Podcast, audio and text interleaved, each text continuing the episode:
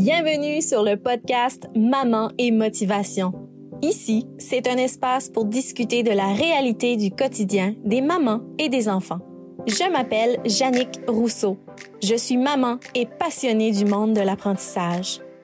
Je vous propose des discussions de sujets entourant le bien-être, la confiance en soi, l'apprentissage chez les petits et bien évidemment de motivation chez les mamans, mais également chez les enfants. Et tout cela dans la simplicité du quotidien.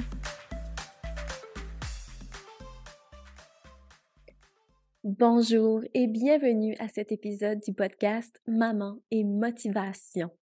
Je suis très contente que tu es ici aujourd'hui.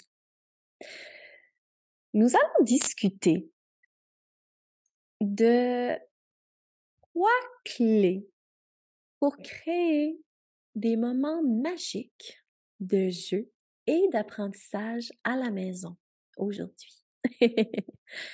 Euh, cet épisode fait un peu suite à l'épisode de la semaine dernière où j'ai discuté de l'importance de l'accompagnement des parents, mais des mamans plus précisément, dans l'apprentissage de leur enfant afin de créer une fondation solide de leur apprentissage, et ce, dès la petite enfance.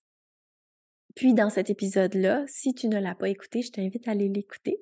Mais rapidement, comme ça, dans cet épisode-là, justement, j'ai dévoilé que le jeu est la meilleure manière pour aider nos enfants à développer leur apprentissage, développer une fondation des apprentissages solides, parce que le jeu est essentiel pour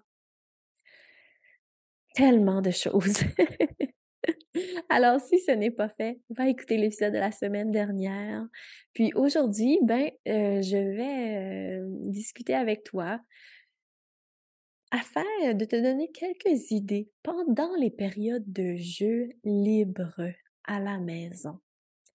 Parce que euh, il y a deux différents types de jeux que tu peux faire à la maison avec ton enfant. Il y a des jeux qu'on dit dirigés. Ce sont les jeux où est-ce qu'il y a euh, une petite intention d'apprentissage. Pas une grande intention parce que, comme je disais la semaine dernière, on n'est pas enseignante, on n'est pas éducatrice, mais euh, disons que si on veut s'amuser avec les couleurs, si on veut s'amuser avec certains mots de vocabulaire, parce que là, c'est la thématique, je sais pas moi, euh, du printemps, euh, c'est toutes des choses qui sont amusantes pour les enfants. Alors, pourquoi pas le faire à la maison aussi? Donc, ouais, ça, c'est ce qu'on appelle le jeu dirigé. Hein. ça peut être, ça peut être de la peinture, un coloriage, des bacs sensoriels aussi. il y a tellement, tellement d'idées d'activités dirigées, mais c'est tout ça pour dire que c'est l'adulte qui dirige la direction du jeu à ce moment-là. Mais il y a également le jeu libre. Dans ce type de jeu-là, c'est l'enfant qui dirige la direction dans laquelle le jeu va aller. Puis, l'adulte est là, mais il se laisse guider par l'imagination de l'enfant. Puis, c'est en quelque sorte ce qui rend le jeu magique. Puis, des fois, il y a des journées, euh, ça peut être euh, un dimanche matin, on ne sait pas trop quoi faire, euh, il neige ou il pleut dehors. Ça peut être aussi des journées, des congés fériés, on ne sait pas trop quoi faire. Puis là, ah, notre enfant commence à jouer un jeu imaginaire, il s'imagine qu'il est dans un bateau de pirates, puis il est assis sur le sofa, puis il ne faut pas qu'il touche par terre parce que là, il y a des requins. Je suis certaine que peut-être quelques-unes d'entre vous avaient déjà joué à ce jeu ou votre enfant a déjà joué à ce jeu à la maison. Nous, on y joue souvent. Puis là, c'est sûr qu'il y a des moments où est-ce que, ah, quand notre enfant joue à, des jeux libres ou imaginaires comme ça, ben là, on se dit, hey, moi, je vais en profiter pour aller faire la vaisselle, je vais en profiter pour aller faire un lavage. Bien évidemment. Mais il y a d'autres moments où est-ce que, ah, tout est fait à la maison ou ah, ben, je vais en profiter pour jouer avec mon enfant aujourd'hui ou ce matin. Puis, quand ces petits moments-là arrivent, alors, je vais te donner trois clés pour aider ton enfant à faire de ce jeu une expérience d'apprentissage, mais sans nécessairement s'en rendre compte. Je t'explique. Première chose, ça va être de plonger dans le jeu avec ton enfant. Puis plonger réellement, là. Hein? Si justement vous jouez aux pirates, puis les requins, puis euh, tout ça, ben ça va être vraiment de devenir toi-même un pirate ou peu importe. C'est vraiment de se laisser aller, puis jouer. Retombe en enfance toi aussi, tout en demeurant euh, dans euh, tout en demeurant sécuritaire et adulte, mais laisse-toi, laisse ton imagination aller toi aussi. Puis, tu vas réaliser que tu as du plaisir toi aussi en le faisant. Moi, du moins, c'est ce qui s'est produit avec moi quand j'embarquais vraiment dans le jeu avec mon, garçon. Je me surprenais à comme à me dire Hey, j'ai j'ai du plaisir, moi, en ce moment, j'aime ça. Puis je suis capable d'imaginer ce que mon enfant est en train d'imaginer puis jouer. C'est comme si je suis embarquée avec lui dans son imagination. C'est assez spécial. Puis on est tous capables de le faire. Alors, vraiment, ça, c'est ma première clé pour toi. Plonge dans le jeu avec ton enfant. Entre dans son monde imaginaire. Puis, n'oublie pas que c'est l'enfant qui guide le jeu. C'est très important. Toi, tu suis ton enfant. La clé numéro 2, c'est d'observer les émotions qui sont présentes pendant le jeu. Premièrement, c'est un très beau moment d'apprentissage parce qu'on discute des émotions, mais ça permet aussi à l'adulte de voir un peu le fonctionnement, même euh, la compréhension de certaines réactions émotionnelles de son enfant parfois pendant le jeu, on va voir certains concepts comme ça. Puis même des fois, c'est le temps d'en discuter avec l'enfant, mais tout en demeurant dans le jeu. Ça peut être vraiment impressionnant.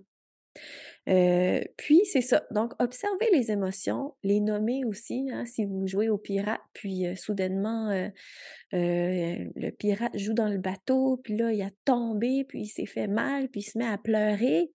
Ben là, on nomme l'émotion, puis ah, le pirate, il pleure, qu'est-ce qu'on peut faire pour l'aider?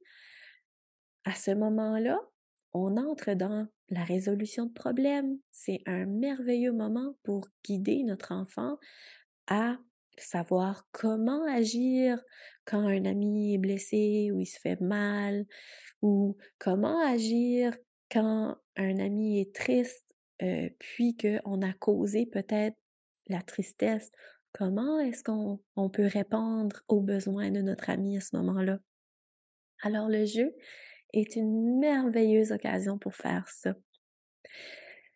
Puis, euh, vraiment, ça démontre aussi des situations qui proviennent de la réalité de l'enfant, parce que l'enfant, il va jouer selon ce qu'il connaît ou ce qu'elle connaît. Alors vraiment, c'est un beau terrain d'exploration pour le parent pour essayer de comprendre son enfant à ce moment-là. Mais, je le répète encore, tout en demeurant dans le jeu, puis tout en, suivant les idées de notre enfant à ce moment-là. Puis la troisième clé est de poser des questions ouvertes à notre enfant pendant le jeu. Ça, ces questions-là, ça, ça va euh, de mon côté, je trouve que ça permet vraiment à l'enfant d'exercer son, son, langage. Donc, de ne pas poser des questions où est-ce que, euh, je ne sais pas moi, quelle couleur, euh, quelle couleur le requin? Ben là, s'il dit bleu ou gris, ben la conversation a fini là.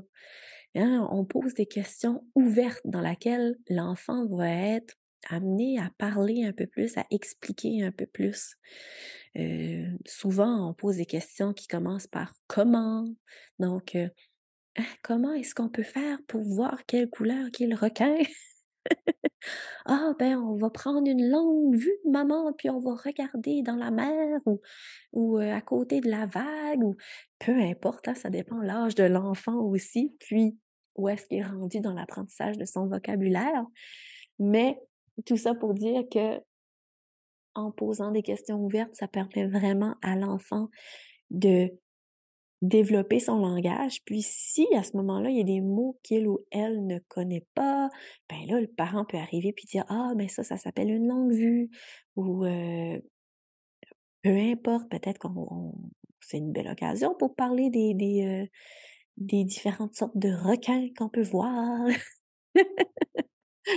ah, j'aime bien mon exemple de requin aujourd'hui. en tout cas, alors oui, voilà ces trois clés que tu peux garder en tête quand tu vas entrer dans le jeu avec ton enfant. Puis l'idée, c'est pas. Pourquoi je te parle de ça aujourd'hui, c'est pas de t'imposer à jouer avec ton enfant. Euh, toutes les fois où ton enfant joue à un jeu, il va avoir des moments propices où est-ce que ça va être un bon moment pour jouer puis apprendre en même temps. Mais au moins à ce moment-là, ben, peut-être que tu auras ces trois petites clés en tête euh, avec toi. Puis là, à ce moment-là, ah, tu vas être en train de jouer, puis là, tu vas te rappeler de, de ces trois clés-là. Puis peut-être qu'il y aura un beau moment d'apprentissage, ne serait-ce qu'un beau moment d'apprentissage avec votre enfant. Ça peut être magique. Puis, quand on arrive à vraiment suivre le courant du jeu, puis entrer réellement dans le jeu avec l'enfant, c'est des beaux moments en famille, puis ça crée des beaux souvenirs aussi. Donc, c'est ça. L'idée n'est pas de s'imposer à jouer, mais d'être prête lorsqu'une occasion de jouer pour apprendre arrive devant nous à la maison. Alors, pourquoi pas sauter dessus?